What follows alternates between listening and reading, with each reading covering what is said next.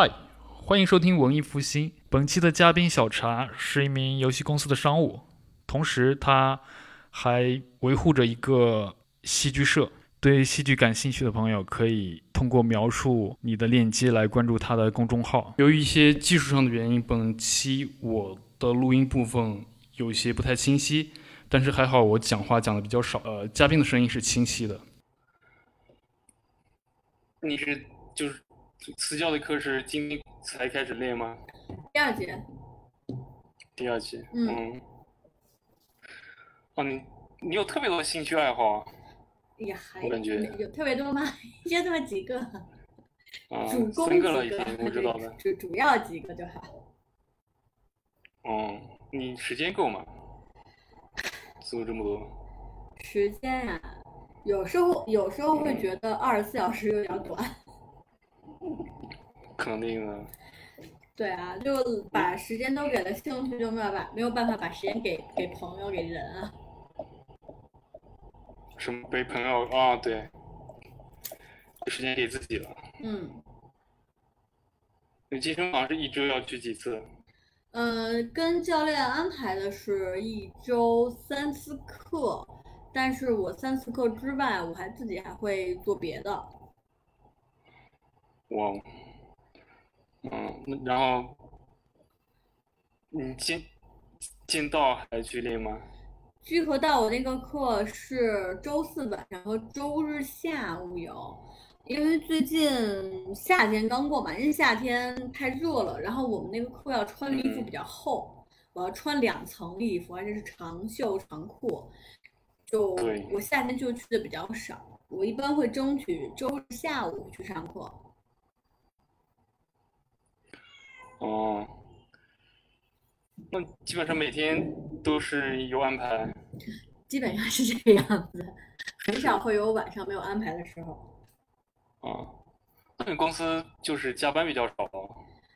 嗯，我觉得相对于目前这个阶段，运营这边儿就会少一点，研发肯定一直都会加班嘛。然后我可能就是比较自自自在一点点，就会好一些。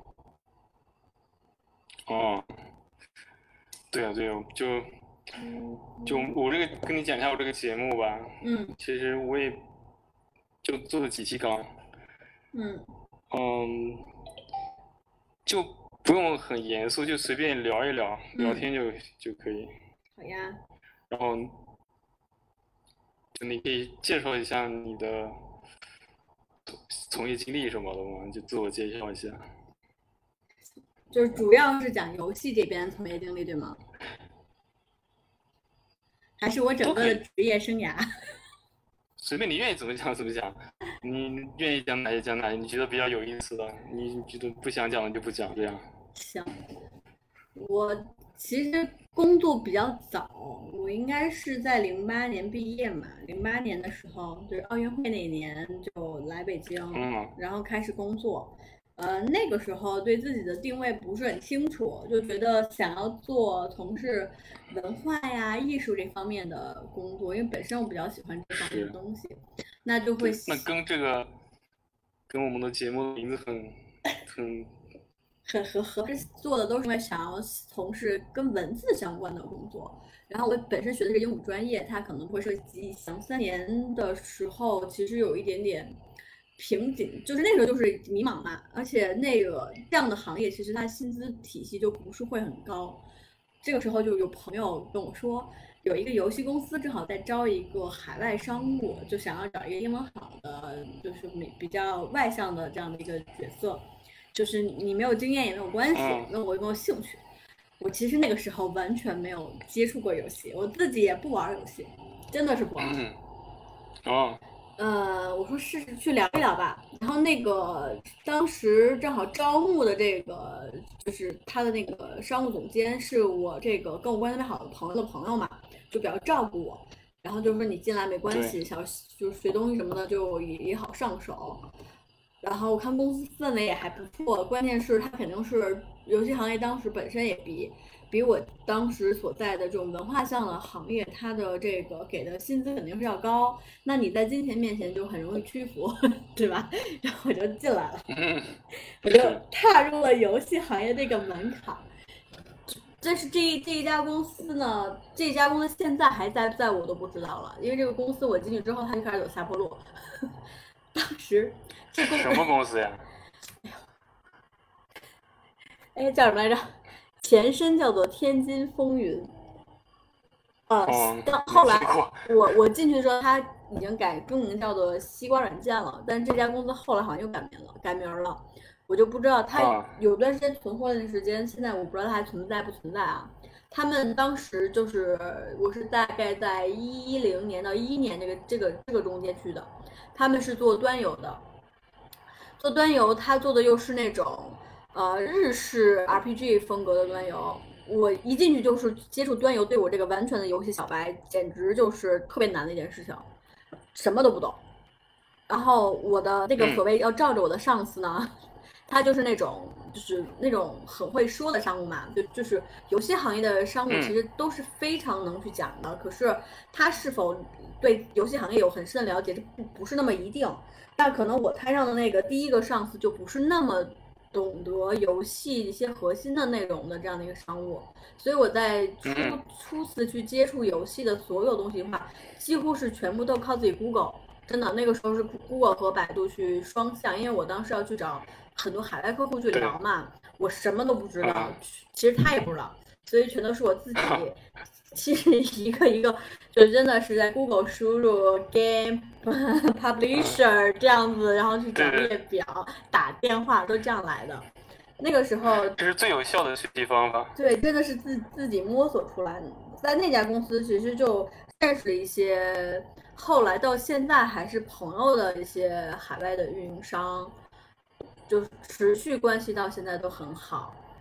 呃，在那家公司待了一一年多，整个公司就是效益就不太好嘛，因为那个游戏确实就做了，可能连上线半年都不到就没有了。他们不端游海外，嗯，对，他们端游就是国内、海外都发嘛。那海外当时签啊签了，台湾有签出去之后，呃，欧美那边其实是想要签的。我当时找了谁我都忘了，就找了一家蛮蛮有兴趣的，聊得还挺好。可是还没有签出去，这游戏就死了。然后那个商务这边就全部都没有，人都全都走掉了，就全都开掉了。我们，整个商务部就啊端掉了嘛。端掉之后，就是你基，就等于是你有了游戏这样的一个入门，你再去找下一家游戏公司就会相对简单一点。本身本身像那个时候很好找。对，本身你我又属于我还挂了一个英语的这个能力在，就会嗯相对的容易一点。我就去了第二家公司，我就开始的运，我开始运气就很差。嗯，第二家公司，嗯，你说经历特别像，第二家公司呢都？是英语专业。对，也是一个做嗯端游的游戏公司。这家公司你更没有听说过，因为这个游戏还没有上线就死掉了。哦，那个公司他他就是有就是有资本入驻嘛，他拿了就是投风投的钱，然后迅速的扩张，就是这个可能是他这个领导层面的一个认知的问题。迅速扩张，我进去的时候可能公司只有一百人，游戏还没有上线，公司已经变成了两百人。然后那个第一个大的版本测试，我记得是第第一次内测就出现了一个特别大的问题，特别大的 bug，然后就要回去重修，修还要修半年。在这个过程当中，嗯这个游戏这个公司就破产了。哦，所以我就是第二家公司也是这个这样的情况。然后其对其实第二家公司整个公司氛围也好，然后都从从头到脚都不是特别的。我回顾我的整个就是从业经验的话，第二家公司是个非常失败的一个公司，真的是每一环它都有自己的问题。嗯然后，但是从第二家公司它跳出来一些人，他们就是会去不同的公司嘛。那第二家公司跳出来的人就引领我去了第三家公司，也是一个比较失败的公司。但是为什么我去那家公司呢？那家公司它最吸引我的是这个老板他呃，他是第三家公司，它是一个创业型公司。他这个老板呢，是他不是游戏行业的人，他是一个房地产商，就是他他开游戏公司的核心目标就是给自己喜欢游戏的儿子留一笔有留一个公司，这是他的初心。啊，对，所以他是为他的儿子开的这个公司，很任性，很有钱嘛。但是我去的公原呃呃前提是因为这个老板他特别会忽悠人，他把他把那个 E A 和微软的还有暴雪三就是就是三个公司里的一个比较高职的三个人都忽悠出来了，在温哥嗯华开了一个公司，就是以那个公司作为这个公司的海外出口的主体。然后我进去其实是主要对接温哥华公司和国内业务的。那我觉得我能从他们三个人身上能学东西，对我来说是一定是飞速成长嘛。我觉得这个契机特别好，我就是看中这一点，我才去这个公司。结果进去之后，其实前期是在帮公司整体建立它的战略布局，因为公司没有什么人，就开始我大概是第七号员工，就进去之后就嗯帮公司去建立啊，然后去跟呃呃温哥华公司去把这个中国和呃欧美的这个桥梁搭起来。然后我们到那个时候，那是我第一次接触手游，因为那时候这个温哥华公司的他们是自自研做手游，然后想把手游引入在中国发行。其实那个时间点大概是在一三年到一四年的这个阶段，想法很好。那个时候其实市场环境非常好，只不过，只不过这个问题出出在哪？这家公司它其实后边，呃，是因为他的领导层面没有一个是做游戏的。当他出现这种情况的话，即便他手下招来了游戏游就游戏资深行业的资深人士的话，他很难运转起来他的项目。他啊，他他会有很很大的运转问题，就是他不知道这一步我们想让他，比如说在运营上去做哪方面投入，他会觉得这个投入是巨大的，他不能理解，他会有这样的问题。啊，然后他，但他又很喜欢去收购买团队，所以最后这个公司也是死掉了。我真的是好惨，好惨一喊的。对，这公司那个他的房地产的项目还还在吗？还在，那个人他有一定的实力背景，所以嗯其实他是花一点小钱作为游戏公司而已，这样的一个状况。他其实不在意哦不在意这方面的哦东西。嗯里嗯有一个做房房地产的，嗯，然后他他也拿了不少钱，跑去北京去做了一个公司，做游戏公司。就前两年，大概四年前吧。我说这个老板也不是北京人，他是云南的。啊，对，然后他就跑，他们都喜欢跑北京去对做，对对对。对然后他资金链就断掉了，他投了可能几几个亿吧，那然后他房地产的项目也不行了，哎呦，那真的是拆东墙补西墙，我们这多了很多烂尾楼，就是因为那个 太可怕了，就是为了做游戏，是，但是他做游戏为什么我不太清楚，也有可能就是可能是喜觉得 或者嗯他就觉得有些不是这个行业的人，一聊到这个行业，就是说：“哎，你们是朝阳产业呀，你们游戏行业一定很赚钱，你们随便嗯做游戏一定超赚。”就是就是就有这样的误区。我继续往是下说，嗯，对，就是在这个公司确实学到了一些东西。那个人家毕竟是有这样的背景，他确实会给你带来一些不同不同的深度的内容，确实是有一些一定的积累在这家公司。出来之后，我大概有半年多，就是对这个行业有点灰心嘛。你毕竟我经历了三家就很差的一个公司情况，就大概我有半年多没有在北京待着。就那段时间确实有考虑结婚，然后就就是就对，稍微游离了一下，游离了一下之后回来就回来，就觉得还是个婚不能结，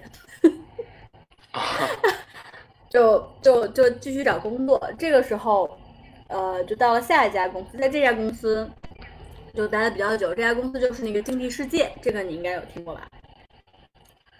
他的哪一家？竞技世界，啊，它最出名的产品就是勾勾比赛嘛。对对对，就是这是我真正意义上到了一家真的是它就规模相对比较大，它现在员工应该我在的时候应该顶峰到了一千多员工。他那个时候做地方卡牌是吧？对他做卡牌，就不，他其实是叫棋牌，他是做棋牌的。哦，地地方棋牌。对他做棋牌是非常厉害的，他棋牌是全国房卡那种，就是斗地主呀、德州呀，哦，我知道，都这样子的。我进去之后，为什么我我进去的部门其实不是核心业务部门，但是是老板一直希望去发展发展的部门，因为棋牌在游戏行业里它是边缘化的，它不是完全被归类于游戏。会觉得有政策上的风险是吗？呃，不，呃，其实是这个样子。这个公司它为什么能做特特别好呢？它把这个东西做成的是叫做竞技体育，他其实走的是电竞的那种思路，就是我他们要做的是，我们做的是竞技是比赛，我们不是做的是就是那个擦边球那条线，我们做的是非常正的那些东西。他其实是以这样思路，但他当他以这样思路，他就。不太像是一个游戏公司了，所以他还是想让自己走游戏这条线，因为你只要走游戏这个东西的话，对于他自己如果后续去上市会比较好看。那我做这部门就是他想做的是联运部门，做在他的这个自身的游戏平台上去增加更多的游戏项的内容，我就是做这一块的。那我做这块的话，这个在这个公司待了有想想啊。一四年进去的，一直待到一七年，大概三年的时间，在这公司，呃，基本上这个部门的第一单业务是我谈下来的。他们的，对我我的我的那个运气和条件都谈的还都挺好，就是。哦，你每次都是去。去开拓一个新的业务，对，真的是开。我在现在也是开拓新的，我都一直都是在开拓新的。我在这边就开拓新的，然后谈海，也是他们是在海外拿海外的呃产品，流手游产品过来这边做发行嘛，是这个思路。我就是那时候每天都要看很多海外的手游，然后去跟人家聊，然后去做评测，都是在做这些事情。在这公司就是真的是做了三年。这个公司其实是有它非常好呃非常好的一个优点，嗯，我觉得像这样的一个公司，就这种就是人人数规模的公司哈，因为我们也知道，就像多少人？一千人嘛。这种规模的游戏公司，它其实很容易变成那种战队式呀，或者是说它部门之间会有很大的隔阂，这种可能性是有的。我觉得这家公司的这一点就做得很好，它整个公司的就是和谐度非常的强，然后它所谓的就是你肯定它会肯定会有一些问题在，但是我觉得在这些问题在公司发展上是不存在的，就不是不存在，就是反而会弱化，就是老板在拿捏这个怎么去做管理和人事调度上的思路是非常好的，他的整个的薪酬体系和规划做的也非常的透明和就是。就是那个有效果，我觉得这一点这个公司是非常可圈可点的，而且他是一个，是嗯，你先你问，嗯，是什么原因导致他没有政治斗争之类的东西呢？嗯，他一年做两次下构调整，所以所以说它不是说你现在在这个位置，你的权利是永久制，你的位权利是一个。就是会有变动的状态，然后它有点像会做一种三足鼎立的效果，它不会让一个人的权利永远最大化。而且 CEO 他其实会做一个大局把控，他会把很多东西会分散到不同的人去做不同的一个方向的管理。对，我觉得在这一点上他还是可以的。然后他每年有一到两次的调薪，就是涨薪制。呃，公司相对是一个有有点像养老型的公司，但是，嗯，有些部门它还是会有比较好的晋升的空间。可能我们这个部门会稍微的难一点，因为它不是核心业务部嘛，还是要看成绩。是，嗯嗯，在这边做了三年就走了，确实也不是因为公司的问题走的，而是确实是因为跟领导之间的问题而走的。哦，嗯。你不是那个部门的领导吗？我不是部门的领导，我们部门有大领导呀。我们部门的那个大领导就是我在这个公，我我有一个我我经常跟说，我有一个特别牛逼的技能，我能我是一个克领导的人。就我在我到这个公司，我在勾勾的话待了三年，换了三四个领导，最后一个领导待的时间最长，但这个领导也可能跟可能跟我们这这波人他整个的契合度都比较差，而且这个公司他它确实有他年龄比较大吗？啊跟什么？你说最后一个领导最后一个领导跟我跟我们这几这一代就是当时这些人的整个的契合度都比较差。对而而且公司它有一个我不太能接受的地方，所以可能我就还是觉得走。嗯那时候收海外的手游嗯，是不是还没有版号？我对，那个时候对版号要求还是非常，那时候没有版号，没有版号这个要求，而且主要打安卓市场嘛，就比较安全。那有有引入过多少游戏呢？这件事就很好玩了。嗯 那哼个，我当时引入了一款免费的游戏给他们，后来又引入了两款，在之后还没有上线就把这个优先给砍掉了。砍掉之后就变成了去去找海外的公司去收购，对，就是这个也是他们一直在变动的状态，嗯，他把那个公司收购了。就是我们去国外找呃那个海就游戏公司进行收购嘛，那个时候嗯正好那段时间，很多公司都在开展这相关的业务。其实公司还是在这块儿有一点点远见。呃，芬兰那个时候忽然就起来了嘛，我们其实是在比较嗯早期就注意到芬兰市场的，去还专门在芬兰开了一个分公司，就专门去做收购。嗯，芬兰就是 Supercell 的对，那对对对，在的那个。对对对，嗯就是那边大概大概零零散散出现了有三四十家的还不错的游戏团队，而且价格都很便宜。嗯，嗯就当时确实聊的还不错。后来我们看上，我其实我真的觉得我看上好多游戏都特别好，但是他们都看不上，结果后来被别人收购了，或者人自己发了成都特别好。哦，后来那些游戏都成了是吗？很多游戏都自己做成了，或者被什么腾讯呀、然后那个。哦，我我记得当时是跟谁抢，好像就跟腾讯抢，没抢过人家，那肯定是你抢过。哦，有一些是因为你们你你们不同意是吗？嗯，其就是这个业务这块儿，他们自始至终没有想明白自己想要什么。哦，对，所以你在那里施展不开。对，就也不光是这个原因，可能真的是我跟这个领导的契合度非常的差。就是有些内容我没有办法在这里跟你讲，就是涉及到很多 OK，就八卦向的东西。嗯，不用讲那些。嗯，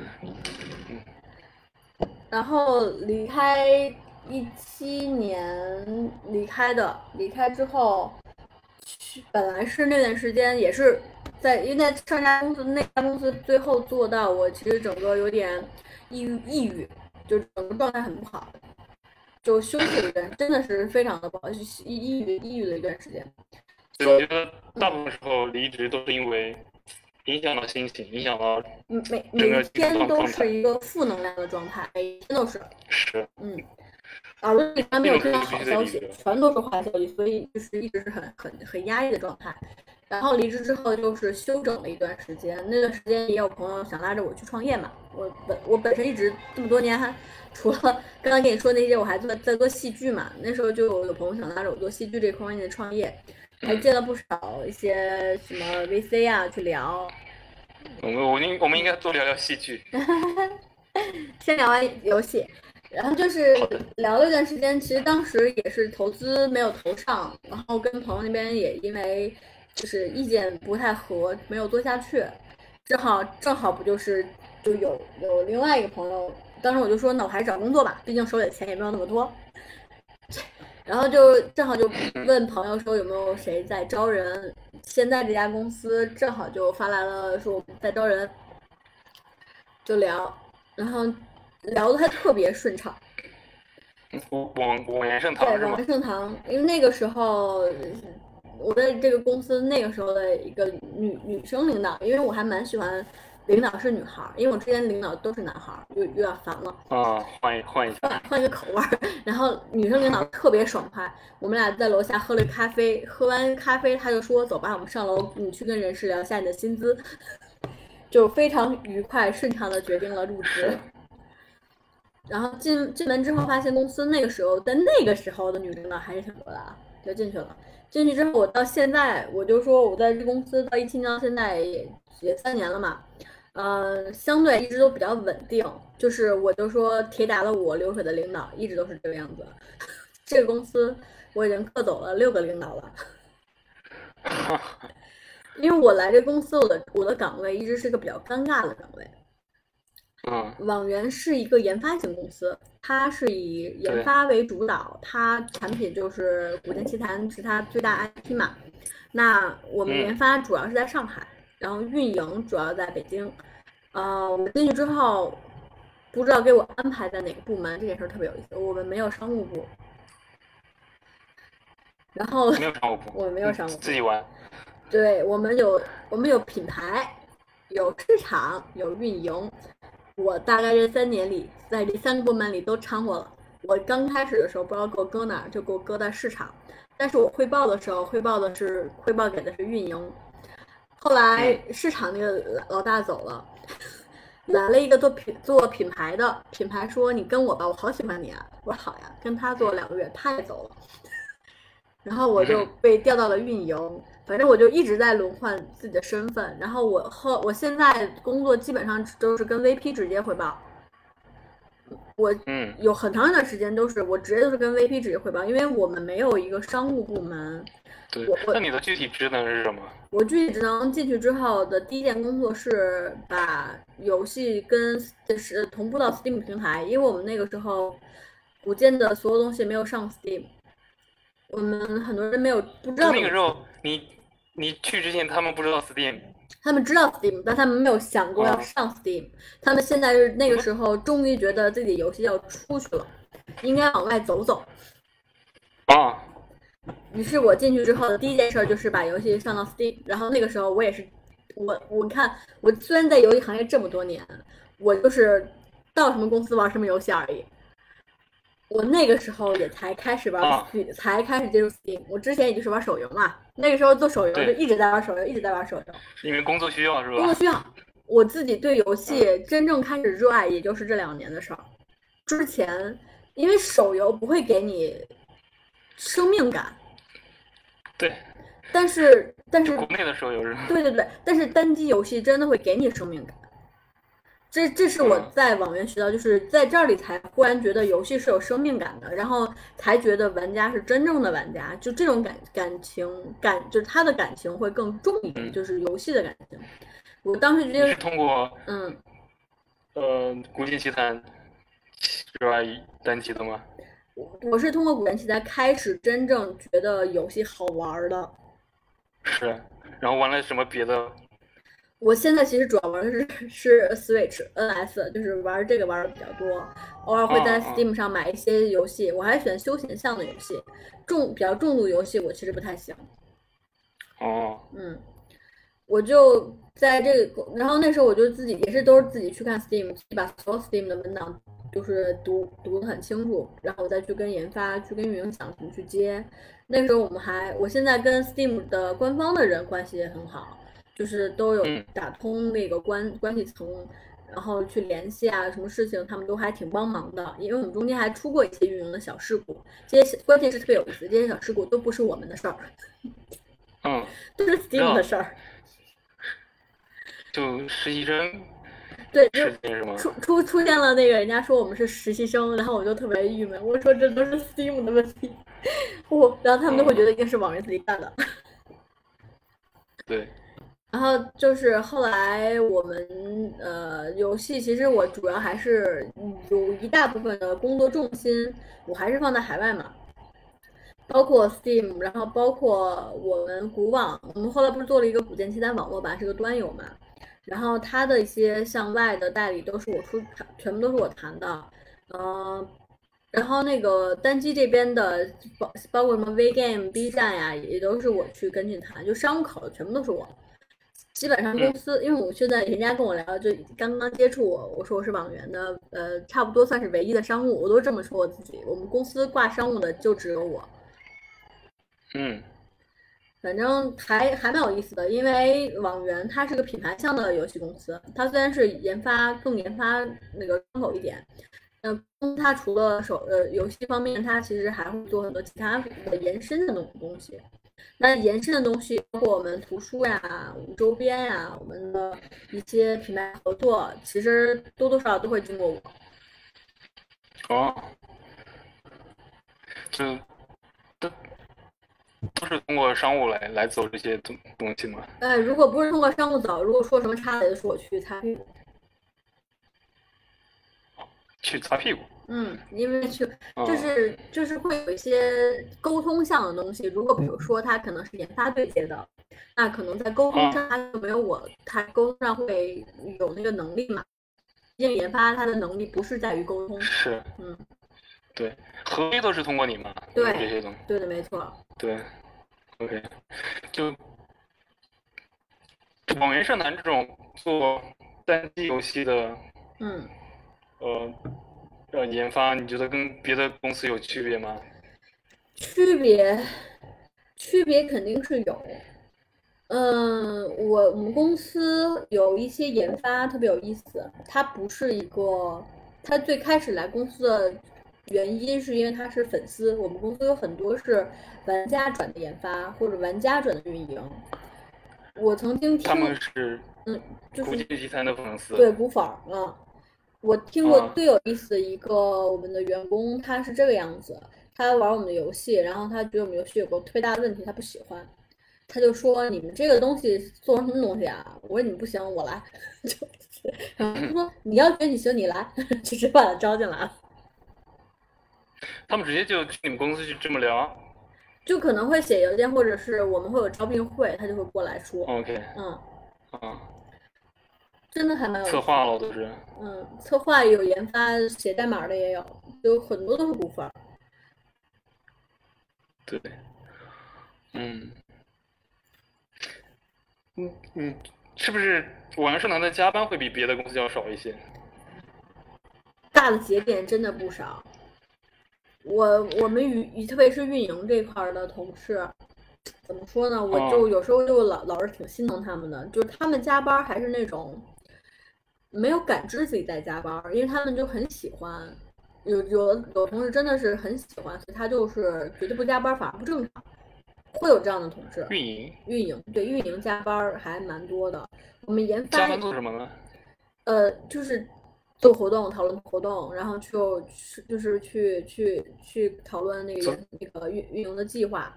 有的时候在大的哦节点上，确实是他们会加班的非常的非常的多，是，而且我们一到呃夏天的时候，活动会很多，然后就会全全公司都很忙。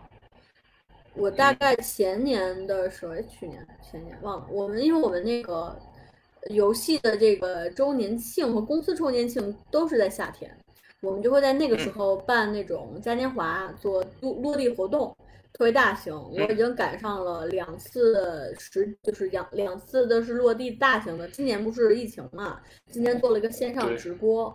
那今年我就没操心，去年和前年我真的是都忙忙崩溃了，你就忙到那个慢性呃肠胃炎都犯了。嗯，是，就是人手不够吗？因为这种类型大型活动肯定是，呃，我们这个部门，就我我所在的这个部门就主导沟，通的事情比较多。嗯，沟通的事情不多，而且有些东西我可能会懂得多一点点，就可能他们希望我就多操心一些。因为我自己本身在，我们其实都没有敢给他们说太多，因为我其实自己也会接一些活动上的活儿，就就是自己也做活动，所以我大概知道怎么做一个活动。嗯，这你是你们公司做活动最有经验的。我们公司有专门做活动的，他可能在做公司这种类型的活动比我有经验，但是如果去如何去跟那些第三方对接这一块儿，我还是比较有经验的。是，嗯。那金囊，你怎么会，你怎么会跟，呃，做戏剧的呢？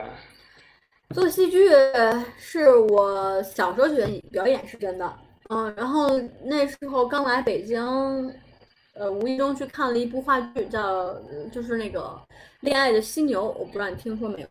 听说过没有？我听说过，嗯这个挺出名的。然后那是其实是我真正意义上看第一次看话剧，座位还挺好。我那时候觉得特别的震撼，我说原来话剧这么好看，就觉得比电影好看一百倍，因为它它给你的呃反应反馈是即刻的，而且离你非常的近，它是小剧场嘛。那个时候大家可能好别人就觉得好好看，我想再看。我的想法是好好看，我也好想演。然嗯后我就去搜搜那个有没有这种可以去体验的地方。哎，刚好有家剧团在就是招人，但他招的就是爱好者嘛，就是你可以来这里玩儿体验这个戏剧，我就去了。是，我大概是零九年找到了这家，然后就去了之后就在那边一直待到了一七年，就是那家就是做非职业戏剧的。我从零九年到一七年这一段时间，大概演了就有十十几部戏吧，每年最少就要演一部戏。啊、我因为待时间长了，我也会去教别人演戏，因为有一定的经验累积，包括我也会上一些工作坊的课，有些大师给你会指导，就慢慢会有一些经验去指导一些没有表演经验的人，就会相对的有一些经验。一再加上演过戏，他还是会有很多的提升，包他其实对你生活的各个方面都会有很大的一个提升。我怎么会呢？你想啊，嗯，我们在做表达的时候，如果我们有过一定的表演基础训练的话，你在做演讲啊这种题材的东西，对于你来说是非常简单的。啊，对，你在人前也不会害怕什么，就是人越多，我我是那种人越多会越兴奋的类型。嗯，就本身就有这种性格。对，就本身可能会有一点这样性格，再加上如果有这方面的历练的话，会更加的强烈。是，我的表达内向型的人适合做这个吗？就演戏？我没有所谓的适合不不适合，演戏这个东西是一个天赋学啊，我还是相信它是天赋。嗯但是它它只是如果你去接触演戏，它可能会改善你的一些行为想法。比如说，我觉得内向是件特别好的事情，但有时候你会觉得内向不是一个你你的好的武器，对吧？你在面对公众的时候，那那如何让一个内向的人在面对公众的时候，他把自己的内向变成一个好的武器？其实表演是可以帮到你的。这是这个是天赋怎么看出呢？天赋怎么看出来？我觉得通过初等、初期的一个人与人之间的表达，就能看出这个人有没有一个基础的表达型的天赋。他嗯，表演的最初就是一个自我自我表达嘛，对吧？每个人都有表达的诉求，但是你是否能让别人接收到这个你你的表达内容，是一个很关键的事情。对。但是我觉得表演它得不是得夸张嘛？是表演夸张这件事情是你要去学习的东西啊。那你要上来就知道怎么夸张，那还要老师干什么呢？嗯，是。就上来就是老师能看出来这个人有没有天赋，然后嗯，上来会看出鼓励他再这个人学下去。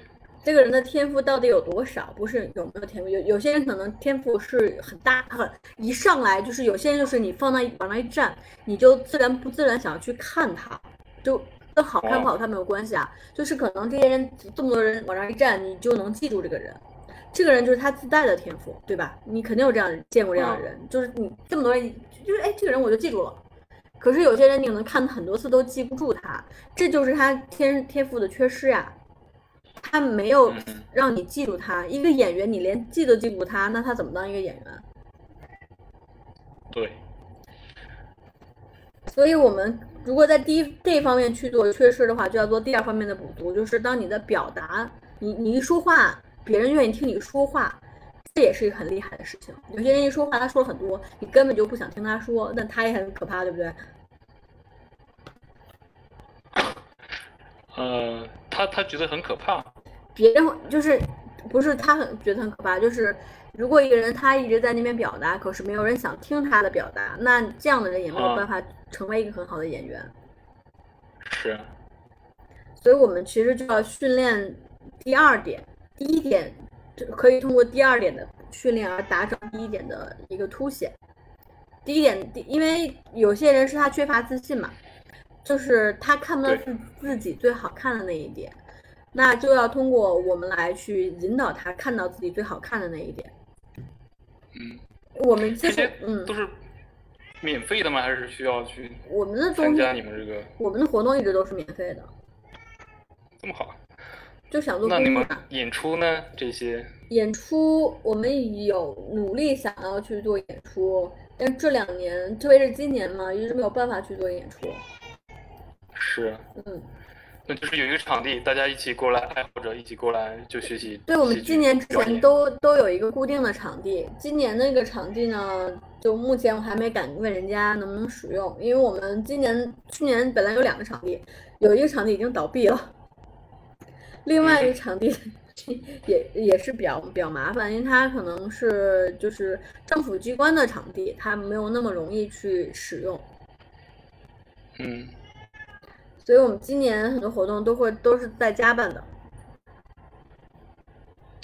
你们不是在豆瓣上有直播吗？现在也在。诶，啊，好了好了，回来了。嗯，好了好了。对，你们在 B 站的，你最稍等一下。最近呢，啊，对，最近没有在做直播了，因为我们最近都在专心排戏。在做排戏的话，就没有办法顾及进就是直播间嘛，就没有在做。嗯想先把戏排下来，排下来有演出吗？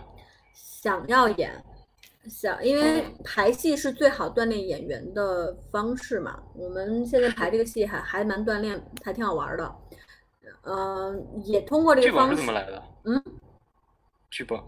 剧本是从网上找的一些经典的戏剧片段，OK，然后我再做一些本地化的处理，因为我现在找的是一个国外的戏，然后它翻译的不太好，我就去给它嗯做了一些本地化的处理，然后重新编排了一下，然后依照我现在我们现在排练在我家里排嘛，依照我家的一个情况，然后做一些调整。有多少人？这个戏应该是七个角色，然后我们分一个 A、B 组，可能再多两个人。是，这比剧本杀有意思吧？嗯，怎么说？如果你喜欢演戏的话，会觉得有意思，因为演戏排戏的逻辑就是你要一遍一遍重复。剧，剧本杀你只不过是去读个东西，假装自己是这样的一个人，是，不太一样，还蛮好玩的。嗯我就我觉得还蛮好玩的，大家也玩的很尽兴，就是排戏的话就会觉得很爽。所以欢迎你来玩呀！好的呀，我我也特别，我特别喜欢电影。啊，哦，因为我们真的，我这昨上周还在喊，我说我们现在好缺男演员呀，剧组都是是女演员，男演员太缺失了，给我来几个男演员吧。嗯，好的。哦，真的，但是我觉得我演戏可能就是需要一段时间适应。嗯，嗯，所谓的适应这个东西，可能你没有接触后会有一点，就天生会害怕没有没有接那我触的东西，对吧？我我最近会嗯就录东西，就用相机录自己，嗯然后传到 B 站上的，啊对着镜头表达。嗯，就你有试过吗？我有试过呀，但是我很讨厌，不，就挺难的，一开始。一不一样，这感觉不一样，嗯因为你对着镜头，你会觉得好像没有人跟你说话嘛，是个空的感觉。我也觉得那样空落落的，我也不喜欢。我我我喜欢呃演戏，是因为我喜欢跟人家互动，嗯，有来有往，它才叫演戏。你会觉得那样好玩，那样有有有感觉，它有互动，它它有回馈你嘛。所以我我更喜欢这样的东西。所以我而且我们做的是戏剧表演，戏剧表演它不是对镜头演，而是对剧场在剧场对对观众演更直观。它的它其实对演员的要求会更高一点，但是如果能练出来会更有意思。嗯，就我觉得都通嘛，都是都是锻炼的一个表达的能力，嗯对吧？嗯，是猫吗？对猫，啊，发发情。没有早八岁了，现在就嗯就是两只话很多，然后很粘人的猫。嗯，是你一直养到八岁？对，从它两个月一直养到现在，嗯，什么猫呀？大黑猫。大黑猫。嗯。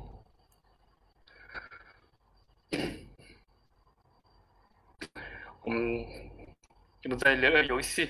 好，嗯，就最近我觉得这两年游戏行业，就我的感觉是挺难的嘛。你在那个可能没有感觉吧？嗯，怎么说难肯定会难一些。游戏，我觉得现在游戏的大众审美，就是怎么说，大众对于游戏的认知越来越多了。呃，可是这个多呢，不代表它是我们希望的认知。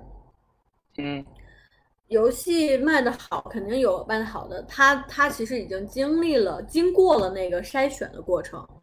我们我因为我们在时间长了，肯定知道之前不同类型的游戏它一定有个辉煌阶段，它一嗯旦达到了辉煌，它就已经向下坡走。那它向下坡走就是一个筛选的过程嘛。它通过政策也好，通过玩家的这个对游戏的不断接触也好，它进行了筛选，剩下现在这些还能活下去的游戏公司是吧？毕竟死了很多很多的游戏公司。是。你觉得游戏它是就他们政策的原因的话，是让公司越来越少？这是让垃圾游戏变少了，还是说怎么样？你觉得这是好事情还是个坏事情？不完全，我觉得没有一个绝对的好与坏，但是国家的这个方向它一定是个好的方向。只不过有些东西它是用要要通过它的就是就是一怎么讲，就一边倒的形式去做这样的一个决策，可是它并没有在中间做一个很好的变通嘛，在这方面。那有些公司在这个过程当中，确实他选择了些其他求生方法，比如我们所知道的去援救国，先从国外发，然后再转战回来这种方式，他也是有些公司通过这样方式活下来的。嗯但是大部分的一些初创团队啊，或者是已经做做已经研发了一段时间的团队啊，没有很好的资金链团队，都在这个过程当中死掉了。嗯、有些公司嗯我觉得死掉是必然。我我在就是勾勾之前那家公司曾经，因为那公司不是做收购嘛，也想去收游戏公司，我跟着嗯。跑去做做过扫楼，就是那个时候成都的天赋软件园不是有非常嗯。多的游戏公司嘛，对，我就去帮着跟他们一块儿扫楼。那个时候我就觉得真的是什么人都能做游戏，在这种情况下，就说明你什么这件事是做不成游戏的。嗯，那为什么？他们水平不好，还是他们的动机不纯？他两方面两方面都有。虽然我还不是一个多多多么多么懂游戏的人，可是嗯有些东西你是能看得出来的，就是他自己都说不明白自己想要什么的时候，那就一定不是那么能容易成功的。嗯而且那个时候，他们很多人选择去那个地方开游戏公司，是因为政府为了扶持这个产业，给了哦很大的条件，比如说房租减免呀，头三年不收税呀、免税呀，然后还给你一些创业基金呐、你拿着这个钱，你再去给做一个 demo 出去，再去找投资要钱，那个时候是多么容易的事儿啊！是，反正游戏那时候本来游戏就是这样子，什么区域火，大家就往什么区域扎嘛。就像 VR 不也是这个样子吗？有段时间 VR 贼火，就所有人就往里往里扎，然后都最后不都出来了吗？但但之前就游戏很火，嗯也嗯没有什么限制的时候，嗯，好像他们那么多公司也没有做出特别好的游戏，对吧？嗯、据我所知，那个时候有很多公司都是闷声挣大钱，嗯哼，在没有政策管理的时候，所以它的渠道和它的赚钱手法也是非常的乱的。嗯有些公司确实是有有一些不是很，就都是打擦边球的方法挣了很多钱，确实有这样的公司。所以在这种情况下，很多人就说：“那我们看你能挣钱，那我也去买一个代码或者换一个皮，我也去挣这么挣钱。”其实就会这个市场就会越来越乱，所以它的才会需要重组嘛。嗯。那你我们这是从那个那些公司的角度，嗯，作为这个行业的从业人员，就就很多人就离开了这个行业，对，就或者很多人就在就在考虑，是是该再坚持还是去做别的？嗯，你你是什么有什么看法呢？我曾经不是试图想要离开，然后发现不太行嘛。嗯，是，直直到今日，还会偶尔有人跑来跟我说想想让我去干嘛干嘛，我都没有嗯下一狠心，因为我毕竟做做个表演嘛，偶尔会有人，就特别是这两年网红经济做的这么发达的时候，我大概有四五个朋友都跑来说想签我。拍段子，对，就拍短视频呀、当网红啊，真的是四五个啊朋友。我其中确实有有有心动过，在我心动的时候，刚好出出现了一个人，他跟我讲了一下，那个那个人就是虽然只有一面之缘，但是他跟我讲了一下他当时捧红另外一个网红的一个过程。我听完他的嗯过程之后，我就不想做了。什么过程？嗯，就是就是一个艰辛的过程和一个就是特别虚，就不是虚假。当你虽然做成了这个东西，它就是像过眼云烟一样，很容易就会消散。这个一旦消散的话，其实你的状态就不不容易回到以前，也不容易去找到一个你正确的状态。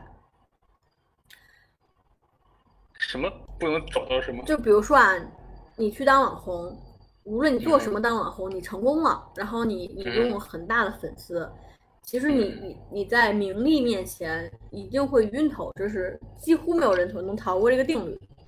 OK，这是第一点。第二点的话，你会很敏感，因为它会有很多好的声音，但它会有更多坏的声音。嗯这是第二点。第三点的话，你会没有你的时间，你的全部时间都是在用于如何去做这个东西，才能维持住你现在的声量。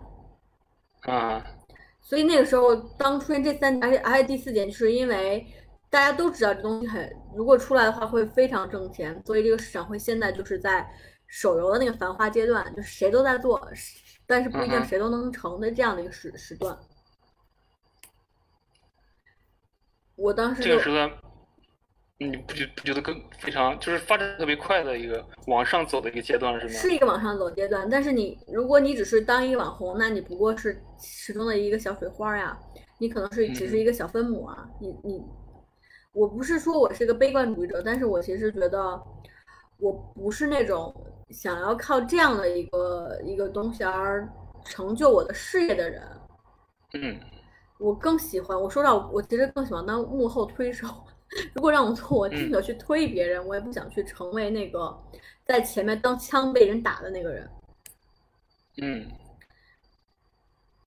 所以就没有去接纳，很多时候没有接纳。我我也也会去拍一些短视频，我自己也肯定我自己也多多少少想去自己去尝试。你越尝试，会发现这件事好累啊，当网红真的好难呀、是，比比做游戏还难。比做游戏难还难，比我演话剧还难。好，所以还是坚持做游戏。对啊，嗯，那游戏其实任何时候都是要玩游戏的，嗯，对吧？嗯而且我现在也觉得游戏其实是可以改变很多人的，怎么讲？不是改变，它会给一些人带来一些他想要的东西。嗯哼，朋友朋友也好，他的协作能力也好，他可以去打发的时间也好，有些人他还是喜欢活在游戏里，他带来他给他带来的世界。我我觉得这不是坏事，只要你不是完全行为的沉迷，我觉得不是坏事。当然当然，嗯，嗯，因为从这个过程当中，我也接触了一些就是核心游戏玩家，觉得他们的状态还不错，还挺好的。因为有些呃比较宅、比较内向的人，他们就是沉浸在这样的世界，不是沉迷啊，沉浸在这样世界，他们能找到自己的位置。对，那从我们这些对吧，游戏公司里面，嗯，如果不不开心、不快不快乐，嗯。呃，比如说加班，嗯。比如说就还有其他一些问题，